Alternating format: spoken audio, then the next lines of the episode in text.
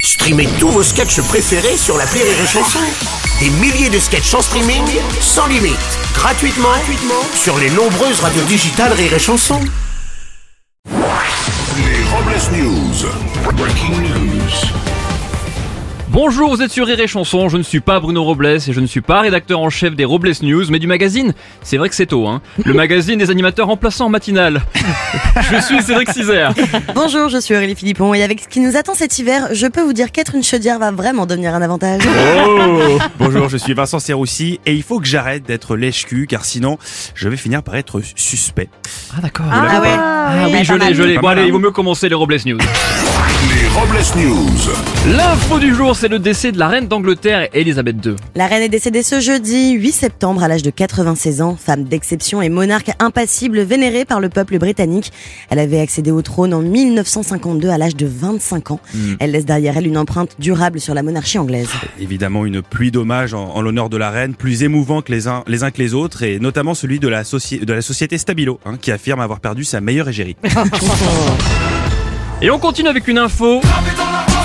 Dans l'Ardèche, la grotte de Chauvet a délivré de nombreux secrets. Des chercheurs y ont découvert des peintures et gravures d'une richesse exceptionnelle âgées d'au moins 35 000 ans. Ces peintures extrêmement bien conservées représenteraient un Michélus Druckerus sur un canapus rougeus.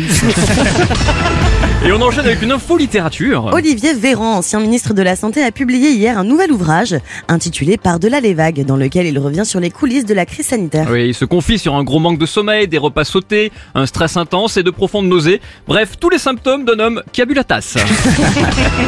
et on reste en pleine mer. Oui, victime d'un naufrage, un homme s'est improvisé une embarcation de fortune avec un congélateur. Il a, délivré, il a dérivé dans l'appareil pendant 11 jours avant d'être secouru par des pêcheurs. Nombre de messages en réaction à cette mésaventure, notamment Dominique Courgeot qui aurait déclaré Bah vous voyez que c'est quand même hyper pratique un congèle.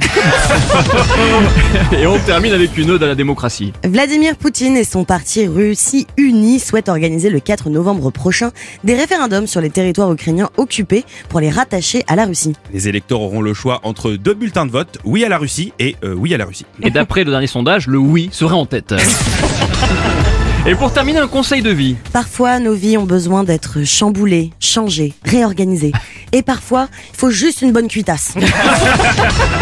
Merci d'avoir suivi les Robles News et n'oubliez pas. Rire et chanson. Deux points. Désinformez-vous Point. Point.